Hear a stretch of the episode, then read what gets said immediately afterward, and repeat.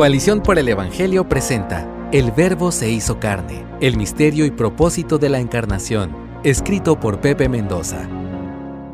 Hoy leí en un periódico israelí que existe una frase popular judía que dice, dos judíos, tres opiniones. No creo que esta frase los represente exclusivamente a ellos, por el contrario, nuestra capacidad humana para opinar es ilimitada, y los desacuerdos que surgen de esas opiniones se multiplican ad infinitum. La persona de Jesús no se salva de la andada de opiniones que han surgido sobre él desde hace más de dos mil años. Recordemos que esa multiplicidad de opiniones quedaron aún registradas en diferentes partes de los evangelios. Jesús preguntó a sus discípulos, ¿quién dicen los hombres que es el Hijo del Hombre? Y ellos no pudieron entregar una sola respuesta porque las opiniones eran muchas. Unos Juan el Bautista, y otros Elías, pero otros Jeremías o alguno de los profetas. Esto lo puedes leer en Mateo 16, del 13 al 14. Aún Juan el Bautista dudó en algún momento y le mandó a preguntar en Mateo 11.3, ¿Eres tú el que ha de venir o esperaremos a otro? Los líderes religiosos tampoco podían identificar a Jesús dentro de una categoría precisa. Nicodemo lo honró llamándolo rabí en Juan 3.2, mientras que algunos escribas se atrevieron a decir que tiene a Belcebú, Mira esto en Marcos 3:22, por ejemplo, dando a entender que Jesús tenía vínculos con los demonios. Algunos otros, incapaces de identificarlo, se exasperaban preguntándole, ¿Tú quién eres? Esto lo puedes ver en Juan 8:25. Pilato también tuvo su cuota de incertidumbre cuando le preguntó, ¿Eres tú el rey de los judíos? en Mateo 27:11.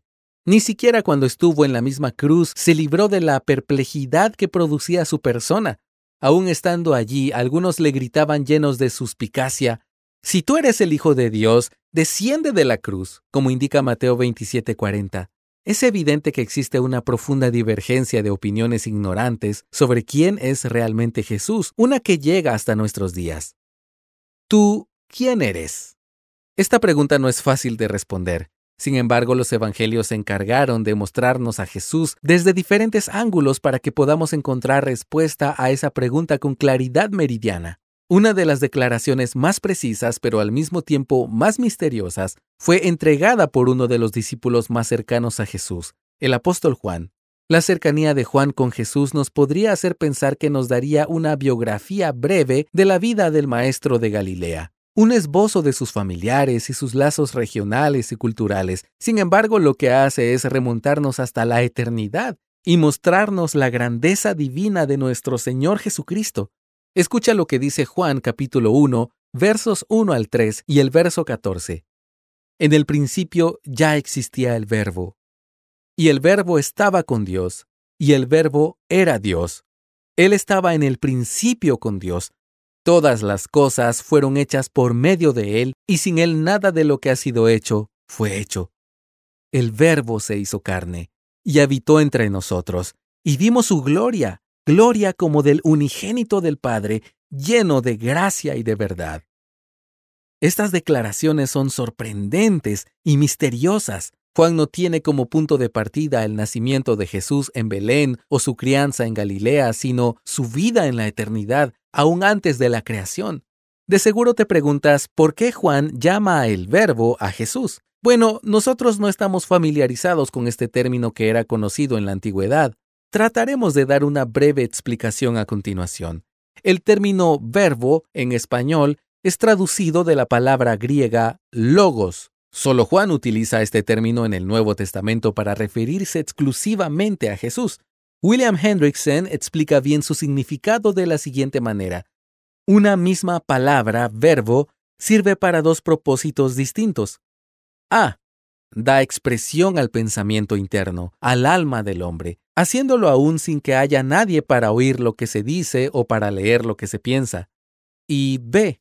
Revela este pensamiento y por lo tanto el alma del que habla a otros, Cristo es el verbo de Dios en ambos sentidos, expresa o refleja la mente de Dios y también revela lo que es Dios al hombre. Mira Juan 1.18 y compáralo con Mateo 11.27 y Hebreos 1.3. Jesucristo entonces se manifiesta como el gran revelador de Dios a la humanidad, o como lo dijo Pablo en Colosenses 1.15, Él es la imagen del Dios invisible, el primogénito de toda creación. El autor de Hebreos es todavía más claro cuando dice que Dios en estos postreros días nos ha hablado por su Hijo, a quien constituyó heredero de todas las cosas, por medio de quien hizo también el universo. Él es el resplandor de su gloria y la expresión exacta de su naturaleza, y sostiene todas las cosas por la palabra de su poder. Lee Hebreos 1 del 2 al 3. Jesucristo es Dios mismo y nos deslumbra con su grandeza, soberanía, omnipotencia y todo el despliegue de su majestad. Las palabras usadas por Juan y el autor de Hebreos nos muestran cómo ellos, inspirados por el Espíritu Santo, necesitaron de frases sublimes que se pudieran acercar levemente a una majestuosidad e inmensidad suprema que escapa a nuestra concepción limitada humana. Sin embargo, estas declaraciones trascendentes sobre Jesucristo no dejan a nuestro Señor en un tercer cielo habitado por serafines, desde el cual gobierna hasta el más mínimo detalle del universo. No, la declaración más explosiva, revolucionaria y la afirmación más grandiosa de todas es que ese Dios se encarnó como uno de nosotros. Sí, como uno de nosotros. El verbo se hizo carne. Esta declaración es la piedra angular del Evangelio para los que creen y también es la piedra de tropiezo para los incrédulos que no pueden ver a Jesús más allá de un humano especial. Respecto a esto, el teólogo Hermann Bavinck se quejó de que en algunos sectores de la teología moderna no queda espacio para Cristo más que como un genio religioso, un maestro de virtud, un profeta que tuvo un entendimiento más profundo que cualquiera, alguien que divulgó el amor de Dios de la forma más vívida y expresó la unidad y la comunidad de Dios y la humanidad de la forma más clara. Esa imagen de un humano único y superdotado pierde de vista una de las declaraciones más profundas del Evangelio que no puede ignorarse ni ponerse a un costado.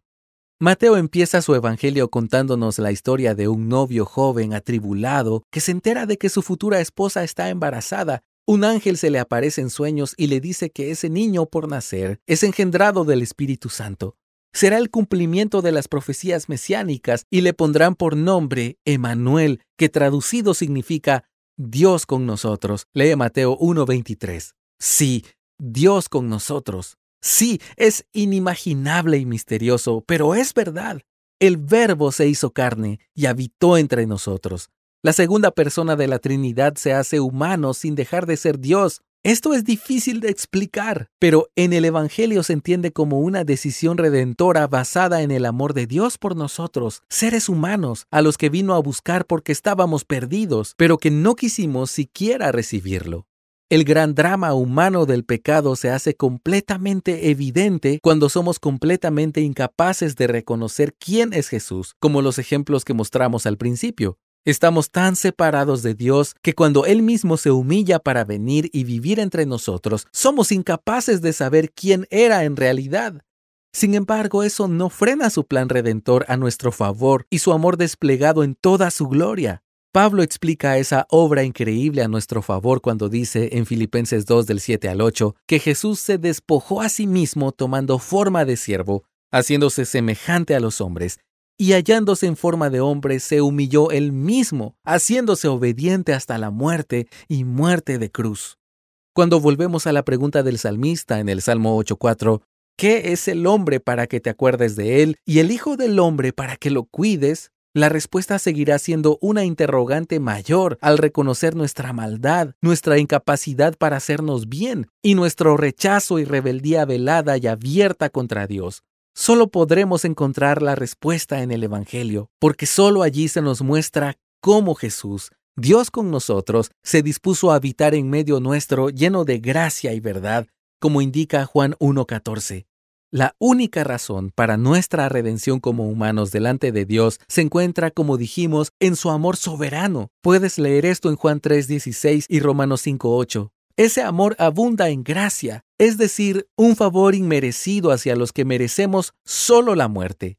Y está lleno de verdad porque nos liberará de nuestra condición de engaño absoluto en la que nos encontramos para llevarnos a la libertad verdadera. Alguien dijo que la cuna y la cruz de Jesús fueron hechas con la misma madera.